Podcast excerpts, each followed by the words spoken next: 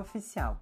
Este é o primeiro episódio do podcast da Deusa Latina e se você não me conhece, meu nome é Maria Lopes, sou idealizadora deste podcast e também do blog, de mesmo nome.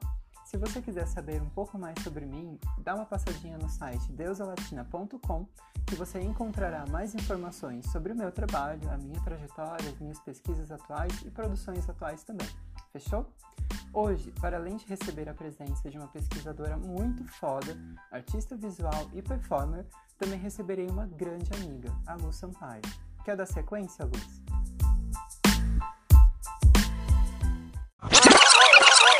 Oi, estão me ouvindo? Acho que estão te ouvindo. Pronto. Ah, que apresentação chique, que close. É, quer, não, quer dizer, né? Acho que não tem ninguém te ouvindo porque a gente tá gravando. A gente não, a gente não tá online. Só que em algum futuro próximo vai ter alguém te ouvindo. Acho que isso aqui é meio dark, né?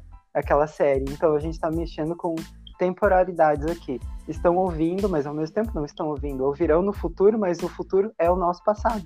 Então, Muita loucura nessa podcast. Print não some, né? Aquele está. Pois é. Mas vamos lá, Guria. Tipo, o espaço é todo teu, te apresenta. Gratidão, Maria, pela apresentação. Um close, um close closístico. Queria pedir licença para os mais velhos e queria ler, queria fazer uma oração aqui nós todas. É... Ora, pois, quando fomos amarradas e lançadas na fornalha em sua mais alta temperatura. Por não nos dobrarmos diante do trono de nenhum senhor, foi que Daisy se revelou a nós. Nascemos em manjedouras e depois de crucificadas, ressuscitamos. Daisy são as Yabás falando ao pé do meu ouvido, juntas em unção. Fizemos da cruz encruzilhadas nos levantamos do vale de ossos secos, transformamos pranto em festa, nossos cus em catedrais. Conhecemos os mistérios por com eles andar, não mais Calvário. Arrebatamos das mãos do Senhor as chaves das nossas cadeias, dancemos engenhosas e aprendamos a voar, para respirarmos submersas em águas vivas superabundantes. Em Calunga, somos eternais. Eu não vou morrer. Ventura profana. Amém. Amém. Que, ah, que foda. Eu não tenho nem o que comentar, mas que foda. Segue que o baile é teu. Eu queria começar com essa ideia, né? Eu acho que a gente, nesse podcast, a gente tinha é, pensado em falar sobre maternidade, né? Mas eu creio que antes da maternidade, existe todo um, um outro rolê aí que vem antes, que eu acho que eu tava pensando muito sobre performance, sabe? De como uhum. a gente de que tudo toda essa toda performance começa, né? Tem dá vários é a base das estruturas sociais, né? E Com aí certeza. e aí pensando sobre isso, eu fiquei pensando que seria massa começar esse diálogo, então, falando sobre é, de como é, as performances de gênero acontecem, de, de forma isso acaba, de alguma forma, acontecendo os fenômenos, né, por conta disso e tudo mais, sociais. Aí eu queria falar mais nesse sentido. Realmente, acho que como você disse, uh, antes da gente falar sobre maternidade na experiência travesti trans e, e tudo mais, né, que é o foco do nosso, do nosso bate-papo, acho que várias outras coisas precisam ser discutidas com, com mais carinho, né? Porque eu acho que no meio da semana que a gente combinou o tema e afins e, e foi atrás uh, de conteúdo, né? Foi fazer pesquisa, ver se tinha alguém já falando sobre, ou mesmo uh, gente estudando, refletindo. Uh, a gente também, no processo de busca, deu, deu né, de cara com uma ausência de conteúdo muito forte. Uh, e é, confesso que essa ausência né, de gente falando, gente sentindo, gente pensando isso, mexeu bastante comigo, né? Porque uhum.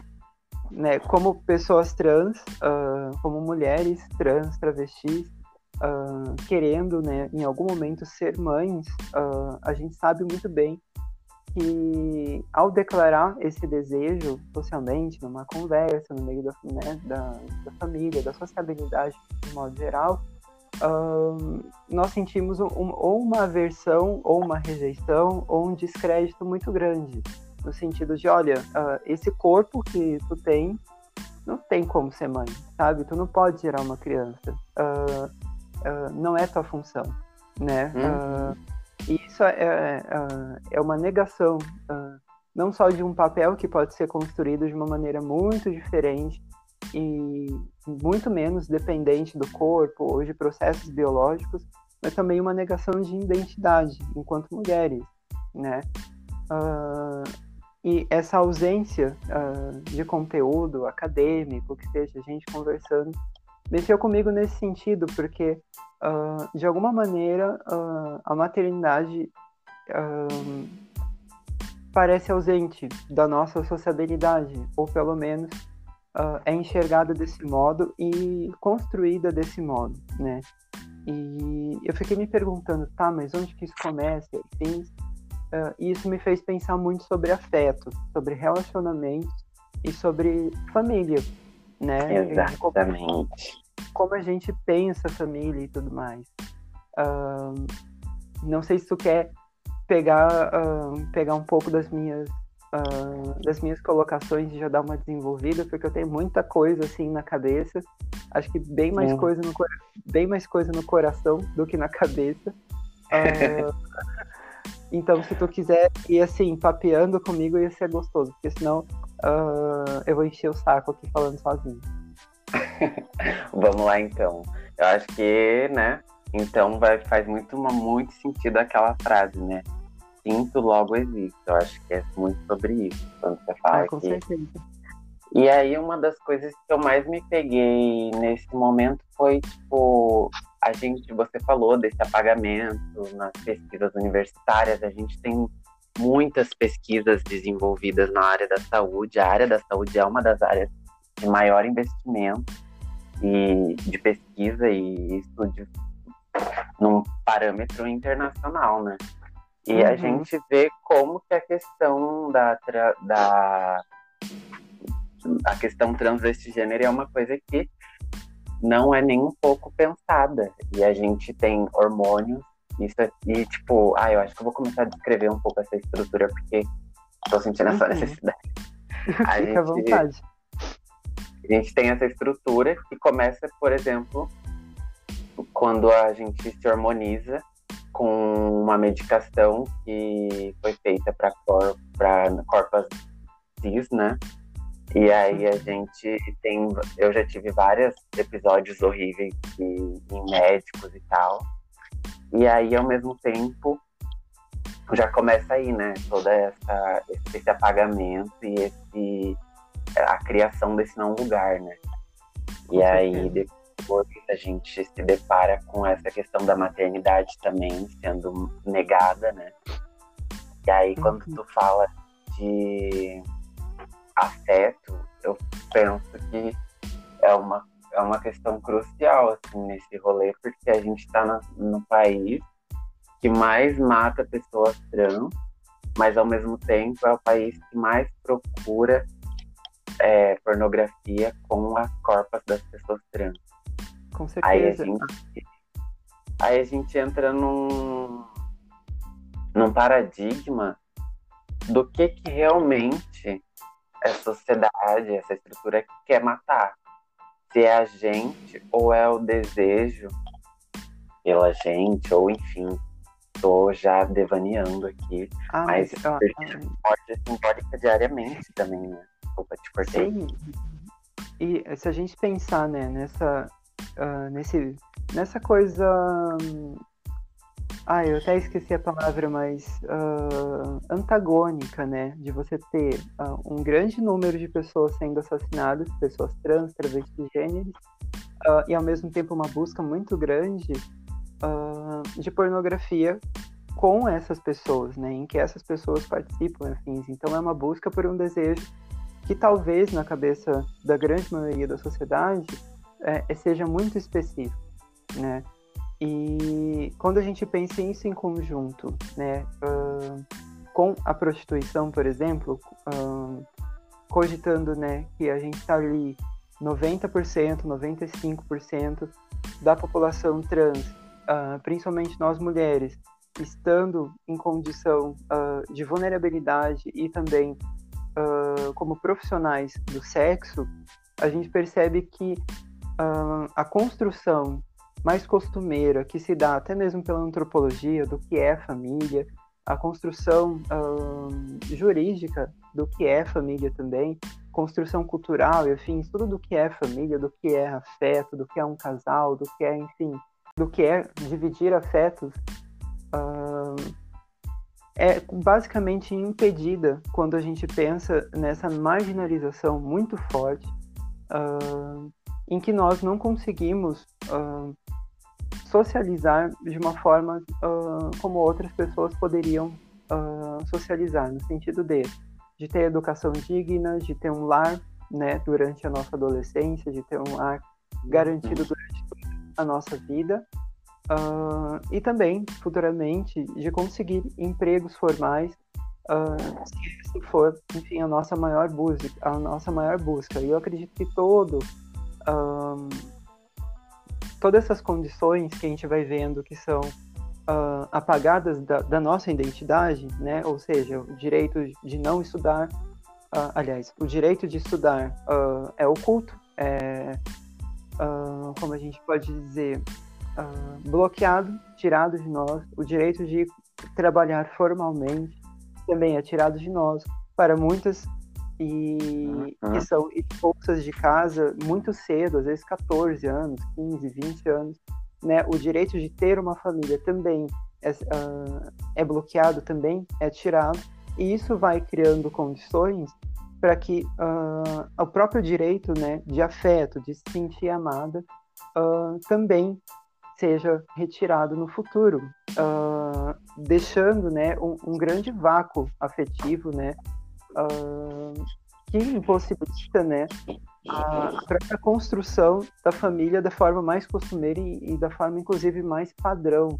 Né? Eu penso assim, aquela ideal de família, homem, mulher e afim, até mesmo esse padrão torna-se tipo distante uh, inacessível para nós, porque a a uma série de, uh, como eu posso dizer, de, de outros degraus que vão sendo retirados uh, durante esse processo de marginalização muito grande. Então, talvez essa ausência toda que exista de pesquisas, de gente falando e afins sobre maternidade na perspectiva, na vivência travesti gênero, seja por esse grau exacerbado de marginalização uh, que cerceia o direito à família, o direito onde possivelmente essa maternidade poderia ser exercida de uma forma muito muito ampla, né? De, de repente num relacionamento heterossexual, num relacionamento homossexual, ou mesmo mães, né? Mães trans, travestigêneres, solo. Talvez uh, eu, isso me tocou muito porque uh, Uh, eu não quero me estender muito, eu espero que eu já consiga encerrar aqui uh, ah, para a gente conversar, mas isso me tocou muito, porque uh, a construção uh, da nossa identidade, né? Estou tentando lembrar aqui de algumas leituras que eu fiz, pensando em lugar de fala e tudo mais, e no meio dessas leituras, acredito que a, foi a de Jamila Ribeiro, que ela disse que o colonialismo uh, ele cria identidade.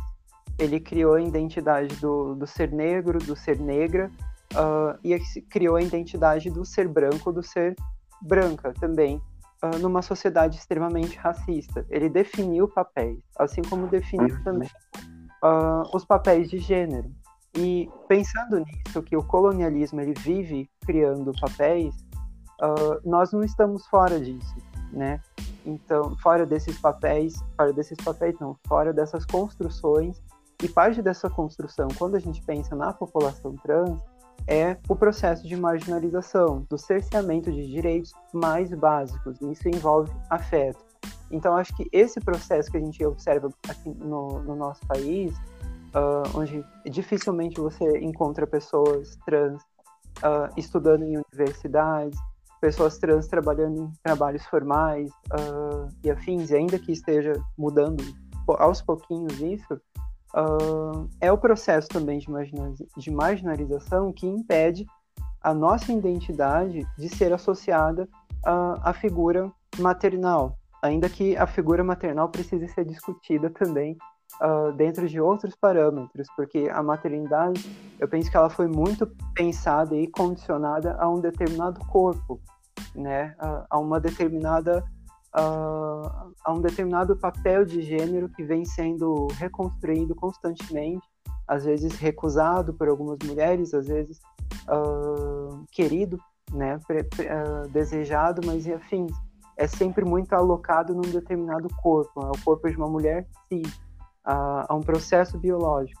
Então, há muito para se pensar, eu acho que sobre maternidade na vivência trans, porque o grau de marginalização é muito grande. Uh, não só em questões materiais, de, tipo acesso a uma vida digna, materialmente falando, mas é uma vida digna também uh, no sentido emocional, no sentido afetivo.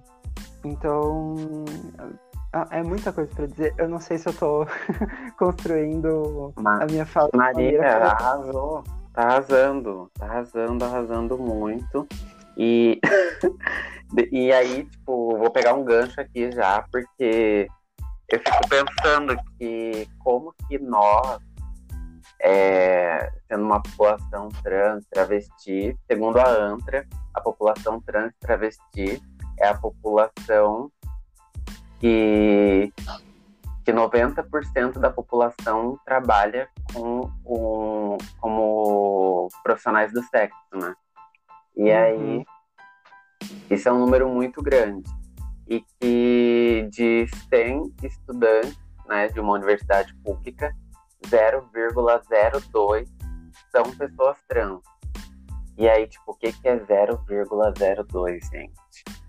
e é, aí, essas condições e todo esse cenário propicia para que a gente não tenha acesso a mais uma. São diversos fatores, mas esses são alguns dos que deixa essa questão de ser mãe através das vias legais e jurídicas e tudo mais muito complicado. E aí eu fiquei pensando como que esse processo de tornar-se mãe tem acontecido, sabe? Como que as gatas têm driblado todo esse rolê, porque eu acho que a maternidade como uma, uma performance cultural, social, ela precisa acontecer, né? E aí fiquei pensando muito é, nos episódios de Pose Uhum. Tenho assistido a segunda temporada já, né? E babado. Recomendo. e aí, tipo, eu fico vendo como que as gatas se tornam mãe ali. É um processo muito de driblar todo esse sistema de se tornar mãe de uma forma tão incrível que é tipo uma casa. Vou dar só um contexto para quem não nunca assistiu pose, tendo um pouco de noção do que eu tô falando. Uhum. Como que se constrói? Tem uma. Essa série é uma série com personagens majoritariamente negros e LGBTs e não brancos, né? Porque não tem só pessoas negras, tem pessoas latinas também. E aí é muito interessante porque que acontece? É, duas, é, duas travas pretas, né? Elas é, uma, né, começa com uma e depois. Tá, eu já dando spoiler aqui. e aí elas pegam e constroem uma casa. E aí tipo, é uma casa que a gata é, vai, vai sustentar a casa e vai dar estrutura para que os seus filhos, ou seja, as pessoas que elas adotaram, independente de gênero, independente de sexualidade, não, o, o critério é participar dos bailes do bom, né? Uhum. E aí elas se tornam mãe dessa maneira, tipo, de sustentando uma casa, buscando um emprego formal, sempre nessa tecla é batida Sim. durante o roteiro desse filme. E aí depois a gente vê como esse processo é, tipo, muito incrível. E nesse rolê vai ter. E aí eu acho isso muito legal, porque isso despadroniza essas ideias, que, a, que a, essa ideia binária de tudo da vida. E aí a gente tem uma mãe que é super incrível, super carinhosa, super fofa, super atenciosa, que é Blanca. E aí a gente tem a mãe Elétrica, que já é tipo, ai, gente, cada um se vira, sabe? Bota Sim. a tua e vida que segue. E aí a gente Sim. vê tipo, tudo isso. E eu falei, gente, isso nos anos. Isso nos anos 80 nos Estados Unidos. E aí eu fico pensando que a gente está em 2020 no Brasil e a situação não é nada diferente. Parece não que, é. aquelas, que as gatas viveram em 1980, a gente está passando por aqui agora, né? Sim, uh, a, a, a dificuldade de uh, de legitimar as nossas identidades, a, a, dificuldade de ter afeto, porque eu acho que uma das coisas mais marcantes de Pose uh, é a expulsão de uma das personagens de casa, assim, muito cedo. Uh, o, sei lá, é um guri, ele é dançarino, e afim, acho que já na primeira temporada que isso acontece. Uhum. Que ele é expulso de casa com o quê? Com uns 15 anos, talvez? Uns 16 anos? Uh, Sim. Isso, quando a gente vê a história, né, de referências uh, para o movimento trans, para o movimento, enfim, LGBTQIA+, como a Marcha, como a Silvia, uh, são figuras que foram expulsas de casa tipo, muito cedo, ou que ajudaram pessoas que foram expulsas de casa uh, numa fase muito tenra da vida, assim, na adolescência, uh, e foram simplesmente jogadas na rua, né? E hoje não é muito diferente, a gente sabe disso.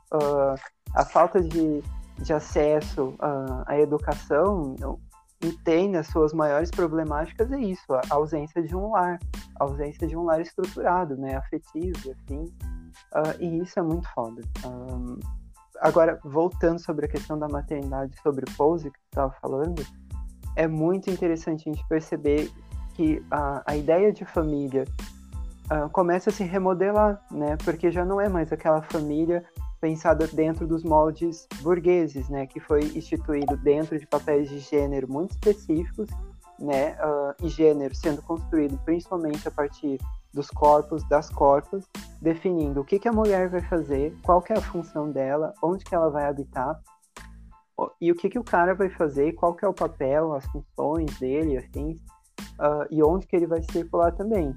E aí eu acho que é justamente nessa composição familiar burguesa, uh, que precisa existir para o capitalismo se sustentar, afinal de contas, você precisa de alguém dentro de casa, no caso a mulher, cuidando dos filhos, cuidando da manutenção da casa e cuidando desse homem que sai para trabalhar, uh, para fazer toda a manutenção de um sistema, né? Uh, claro que uh, essa composição familiar e essa ideia de gênero também ela segue muito mais para as pessoas brancas, porque se a gente for pensar nas mulheres negras, elas estavam trabalhando, acho que desde sempre, então não tem essa coisa só de é, né? Mas a gente percebe que a composição familiar que vai surgindo das relações de pessoas trans uh, e, e, seus afetos uh, extrapola isso, sabe? E daí surge uma ideia de maternidade que justamente não tem nada a ver com o corpo, não tem nada a ver com gerar uma criança ou passar por um período de nove meses ou mais ou menos isso. Uh, e isso me faz lembrar muito sobre aquela autora nigeriana que a gente até andou discutindo um tempo atrás, numa conversa, uh, a Oyeyumi, quando ela escreveu A Invenção uhum. das Mulheres. Uh, e ela falou né, duas coisas que me marcaram assim horrores. Primeiro, ela faz uma crítica ao feminismo ocidental por naturalizar a maternidade a um determinado corpo Falou assim, olha, uh, dá a impressão que, embora a gente queira construir teorias sociais, o peso do biológico no Ocidente, ele é arrasador. Ele tira totalmente a autonomia de se pensar a sociedade sem o peso biológico. E nesse sentido, o feminismo passou reto de achar que a maternidade se não era uh, uma obrigação, era um fato natural. É a, a, quem gera é a mãe. Uh, acabou. Então tem uma ideia de mãe muito fechada. E, ao mesmo tempo, a Oyeyumi, ao referenciar a ideia de, uh, de maternidade a partir de um conceito chamado matripotência, aplicado ali uh, aos grupos de Yorubás, principalmente referenciado a partir de, de Mãe Oxum, ela fala que maternidade significa, uh, para o grupo, casar-se com a sua ancestralidade e zelar por um determinado grupo, independentemente de ter gerado alguém ou não. Então, a maternidade é vista totalmente pela perspectiva de afeto, de zelo e de comunhão com uma determinada comunidade. E isso tem muito a ver com Pose. A Blanca faz muito. incrível, Maria, que close, que linda. Meu, pra...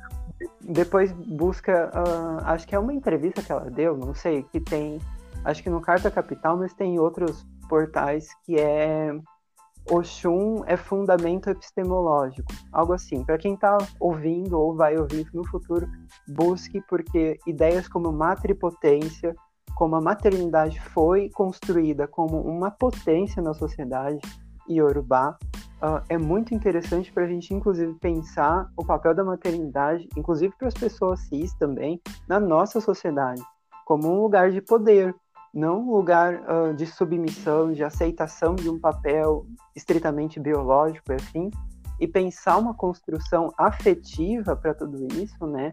Uma construção de amores distintos, de comunhões distintas e zelo, que eu acho, sinceramente, que a comunidade trans tem toda a condição de ensinar, né? Uh, eu acho que a gente está trabalhando afetos, trabalhando uh, amores de maneira muito ampla, e eu acho que a gente tem muito para dizer nesse sentido. E aí você fala, depois dessa definição maravilhosa, que ainda tô aqui sentindo o impacto.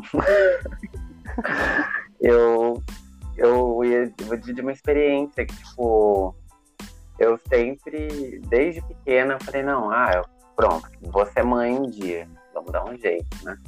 E aí é muito louco, porque, por exemplo, eu, a minha mãe foi mãe, foi mãe solo, né?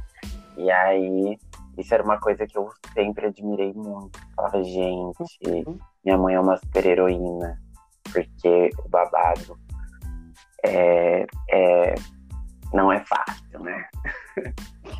Sim. E aí eu comecei a romantizar essa ideia da mãe solo, sabe? E aí uhum. já vinha essa, esse rolê também do de criar novas estruturas, novas possibilidades e tal. Mas e aí eu falei, ah, vou começar a ver como funciona o processo, as coisas, porque eu vou ser mãe solo e não sei o quê. Só que depois eu fiquei refletindo mais sobre todo esse processo e sobre todas essas estruturas, sobre todo esse rolê de como o afeto é uma coisa que é importante, é, nesse processo seria melhor se tivesse, enfim, minha mãe criou a gente sozinha, não foi porque ela quis, né? Tipo, ah, vou criar quatro filhos aqui sozinha, um belo dia. Mas porque foram as condições, né? E aí eu acho, aí é uma das questões que eu sempre tenho voltado, assim, e me encontrado bastante, é no feminismo negro. Porque uhum. é uma discussão que é, é, é visivelmente explícita de como as mulheres negras deram as mãos para para travestis, para as mulheres trans, historicamente falando, né? Com e, certeza. Enquanto mulher, enquanto travesti negra, eu me sinto ainda mais abraçada, né? E aí é muito massa porque essa questão também do afeto é uma pauta, né? A solidão da mulher negra é uma questão a questão de da maioria das mulheres negras serem mais solo é uma questão, enfim, são coisas que nos aproximam. E aí eu só queria abrir meio esse parênteses mesmo só para colocar isso. Sim, eu acho que como, uh, como uma mulher trans e branca, uh, e pela minha experiência, um lugar de fala também muito, muito específico, eu posso dizer que de todas as minhas experiências com os distintos feminismos, as ondas diversas, né, uh, de cada feminismo, uh, o feminismo negro me abraçou completamente no sentido de uh, me sentir pertencendo a uma, uma comunidade, ainda que meu lugar de fala fosse distinto dele, pois quando, sei lá, é uma discussão que a Judith Butler ela fala muito sobre, por exemplo, uh, quando o feminismo reivindica né, igualdade para todas as mulheres ou, ou, algo do tipo, né, uh, ressaltando né, mulheres. Como mulher trans, eu ficava me questionando, né, quem são essas mulheres, afinal de contas? Será que são mulheres negras? Será que são mulheres indígenas também? Será que são mulheres como eu, mulheres trans, travestigêneres? E ficava com um certo desconforto, porque a gente nunca chegava no discurso de uma maneira específica, assim, a sermos pensados de uma forma inclusiva.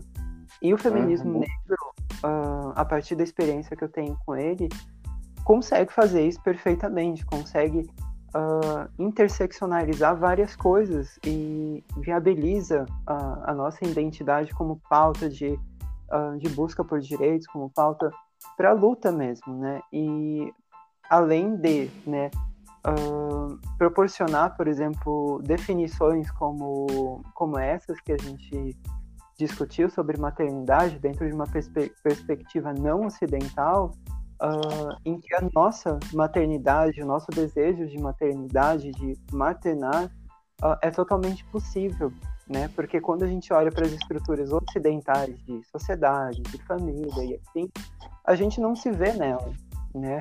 Uh, a gente raramente consegue se ver refletida nessas estruturas. E há todo um agregado de, de construções para justificar essa não reflexão, essa não representatividade, sabe? Claro, a gente uhum. vem mudando isso aos poucos, mas uh, se por um lado nós, pessoas trans, temos muito a ensinar sobre afeto e afins, acho que o feminismo negro tem muito a ensinar sobre inclusão, sobre a dar as mãos e, tipo, construir uma parada muito louca junto, sabe? Uh, de uma forma de uma forma coerente. E isso tem tudo a ver sobre, com afeto. Isso tudo tem a ver, pelo menos para mim, com sororidade. Uh, em alguns outros, e que, enfim, eu não consigo às vezes ver em todas as expressões do feminismo, né? Pode achar ruim se você está ouvindo. Em todas. Mas. Peraí, é, vamos, vamos pedir para repetir essa, essa parte dar mais polêmica. pois é, depois a gente edita e coloca um barulho muito tenso aqui, sei lá, de polêmica no ar. Mas isso é verdade. Eu acho que uh, se o feminismo não é para todas as mulheres, eu tô falando todas mesmo, então ele já começa a capengar assim na sua coerência, sabe? Sinceramente, né? Exatamente. Né? Se quiser uh, fazer uma divulga uh, do podcast falando que é uma porcaria e que, enfim, tem duas trans muito loucas, tarde da, da noite no domingo falando besteira. Não tem problema. Uh, o importante é que divulgue. então não tem não, problema. E, e, você falando isso, só me vem a, aquela frase, né, da... Isso é uma questão da, da que você toca da sororidade é muito compreensível porque você, até questiona, né? Mas para quais mulheres? E aí eu acho que isso vai muito de encontro com uma reflexão da Bell Hooks, que ela fala: eu não, mulheres negras não são mulheres. E aí ela e aí ela se coloca numa outra posição de identidade de gênero, porque é, ela, e ela questiona justamente tudo isso, sabe? Quando ela coloca esse mulheres negras não são mulheres, é questionar tipo essa sororidade, é questionar esse feminismo que, enfim, né, o, o feminismo clássico, né? Tanto que tem até uma corrente que é como que é? é... Eita, que me fugiu a palavra. Lembrei. Mulherismo africana que vai exatamente contra essa ideia, tipo, de que. De que, por exemplo, tenha que existir um feminismo negro. Porque tudo que precisa de uma adaptação quer dizer que não é novo. Eu acho muito massa essa, essa colocação. E aí tem até um exemplo muito ilustrativo que é. Oi? Oi, mano? Não, isso é muito interessante, coisa? desculpa. desculpa te interromper. Não, e aí ela coloca um exemplo muito ilustrativo que é a questão, tipo, gente, não existe feijoada de branco. Existe feijoada, e a gente sabe que feijoada é um prato que foi se desenvolvendo por pessoas negras no período da escravidão. Existe, enfim, todo um, um, uma história, uma ancestralidade, uma cultura, um, que a gente sabe que é diretamente ligada à identidade negra, uhum. em diáspora. E aí, quando a gente coloca, tipo, o feminismo, que já traz todo esse conceito branco, eurocentrado, é, enfim, não vou me, me prolongar nas problematizações. e aí a gente coloca, tipo, um, um complemento do lado, sabe? Aí uhum. É, falam da. Aí, tipo, ela coloca, inclusive, eu estava vendo até um artigo da, da Catiúcia Ribeiro e da Asa ah. Nigeri, que fala uhum. sobre, sobre o mulherismo africana em diáspora no Brasil. Eu posso depois passar o nome certinho, mas é algo nesse sentido. E é muito legal, porque vai exatamente de encontro com a autora que você acabou de citar, que eu me emocionei, agora já esqueci o nome, por isso que a gente tem que estar sempre anotando. É verdade. Não, até porque eu acho que não é uma autora que, que gira muito fácil nas discussões. Até agora eu não vi muitas pessoas comentando. Embora o trabalho dela uh, não seja tão recente, uh, mas ao mesmo tempo muito necessário, né? Então, tipo, eu fico me perguntando, né, qual a dificuldade, né, das discussões sobre feminismo e afins se alçarem um pouco para um pouco para além do Ocidente, um pouco para um pouco para além das autoras brancas.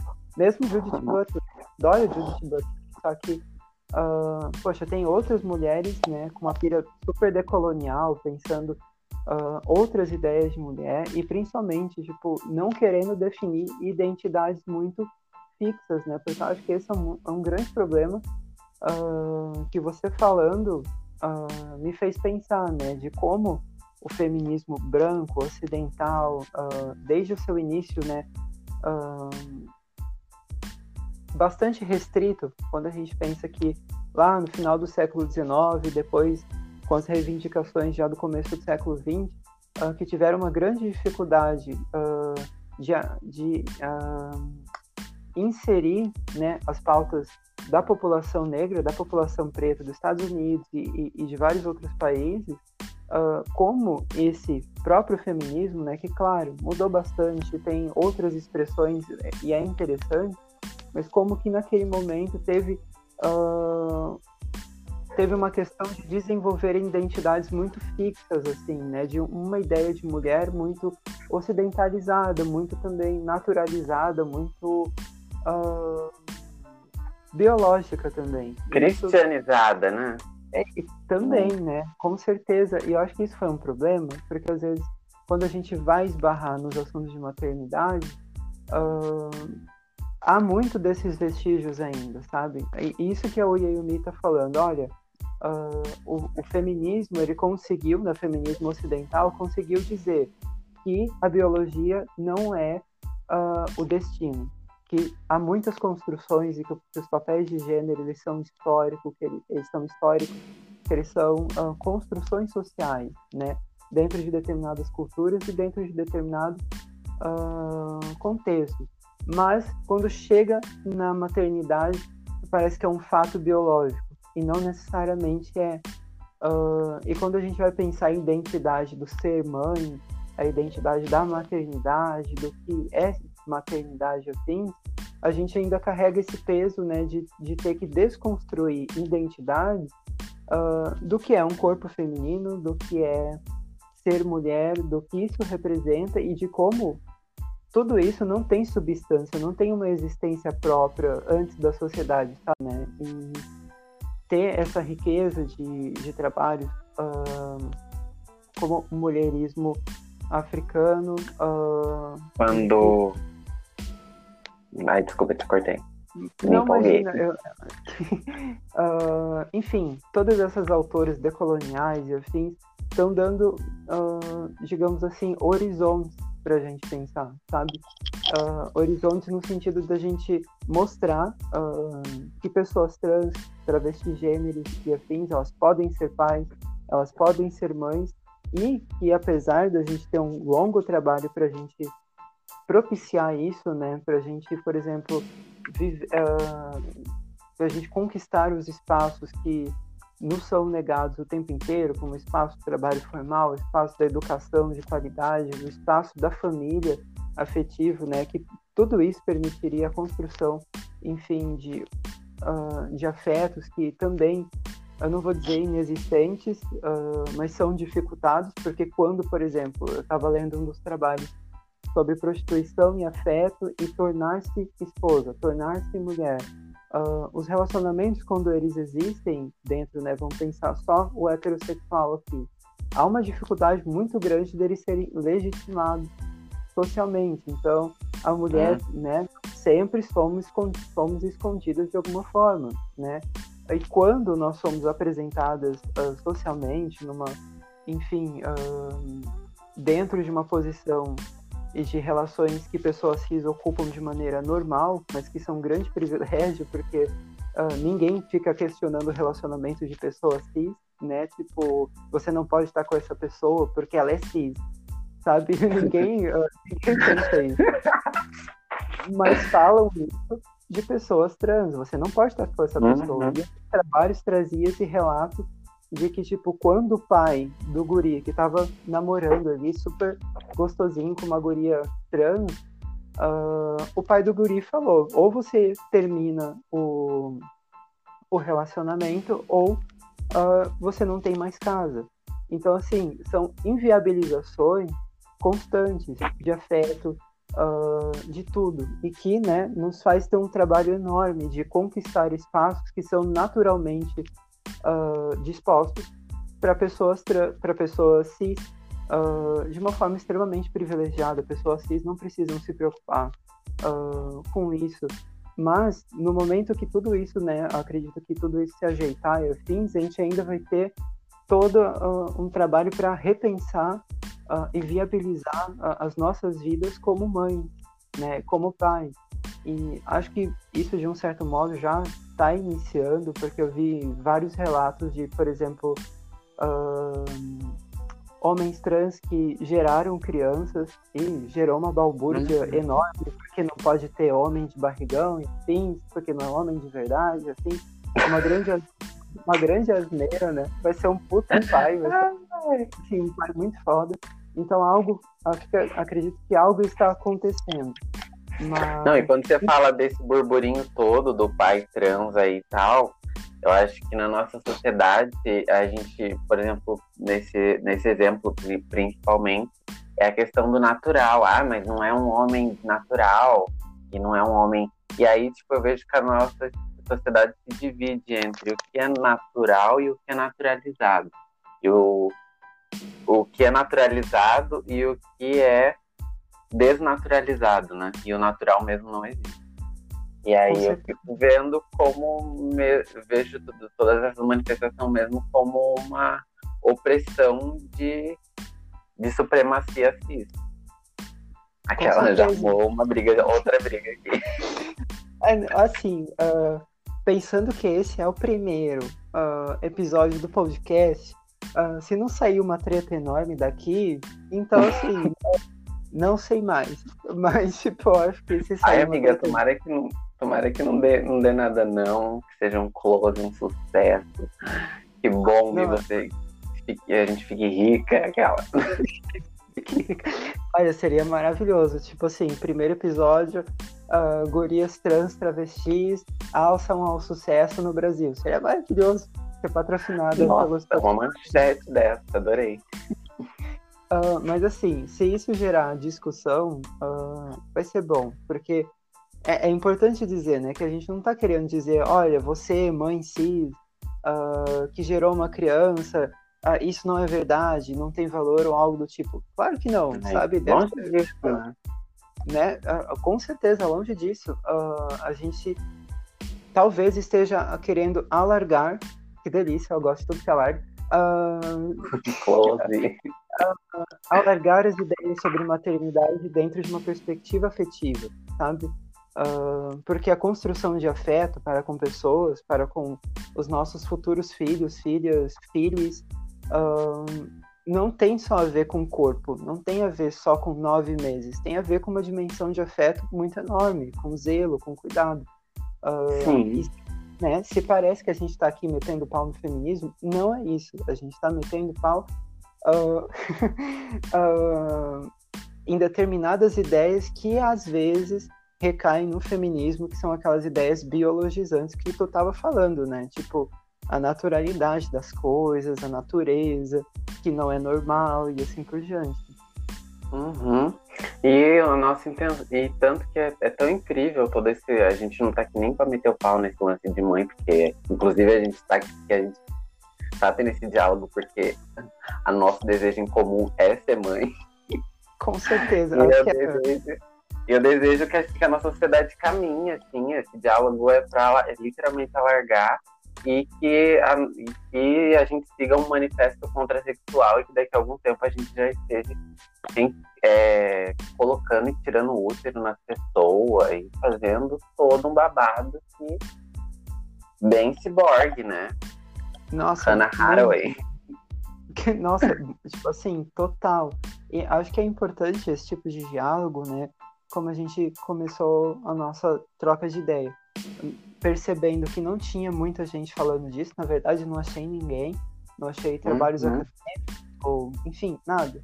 Uh, falar sobre isso nessas condições significa também criar um marco. Uh, não vou dizer, sei lá, um marco epistemológico, alguma coisa assim, porque eu, eu tô reservando essas porra para quando eu estiver de novo na universidade fazendo pesquisa. Então não vou falar nada de difícil ou ocidentalesco.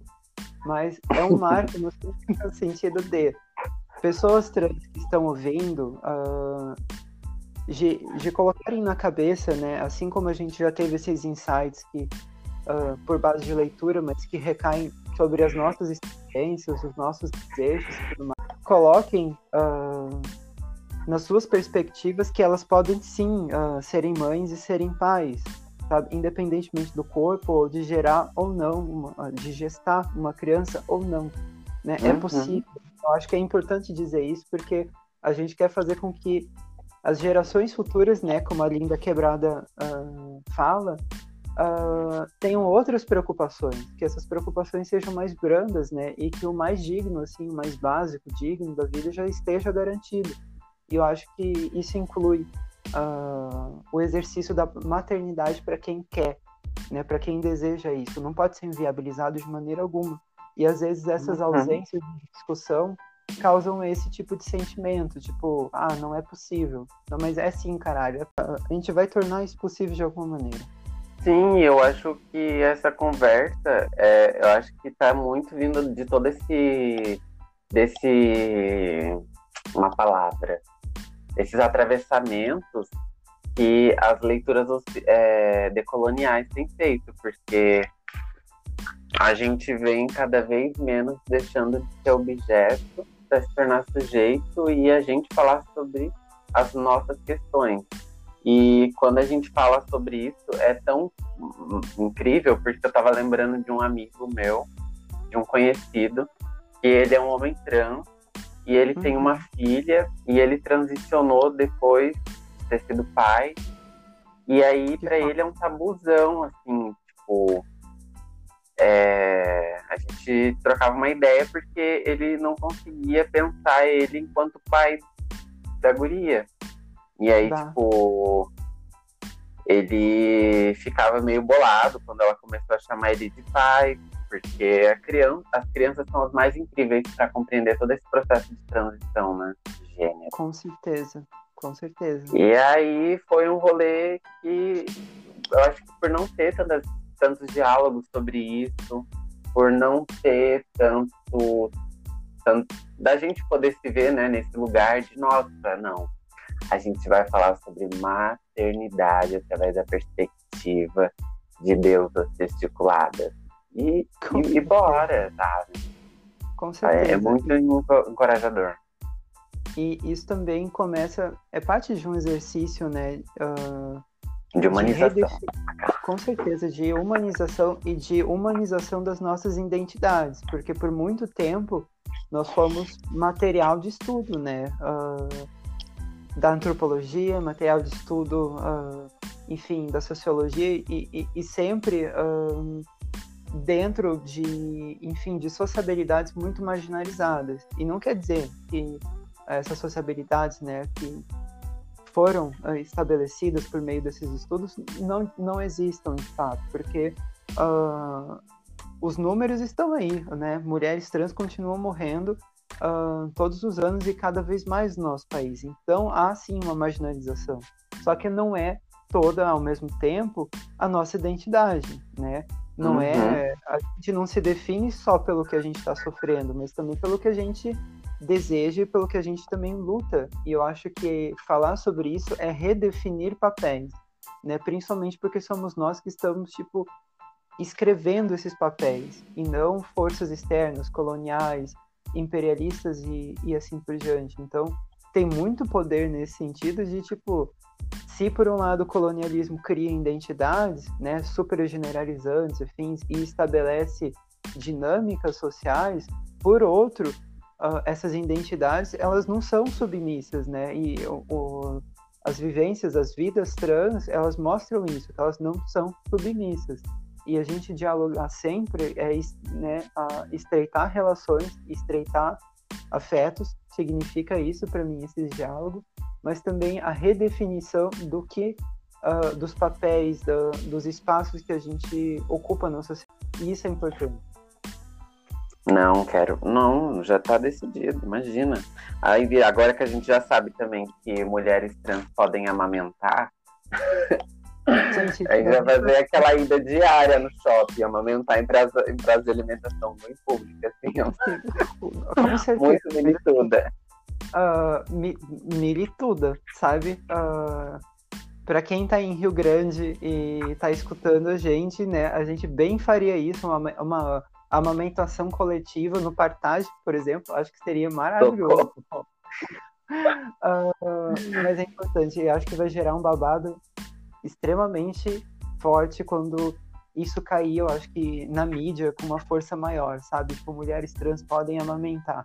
Uh, porque a gente sabe, uh, eu não vi ainda muita no, muitas notícias sobre isso, só do bate-papo com outras mulheres e assim, ou com com a minha médica mesmo, uh, ou quem me atendia, enfim.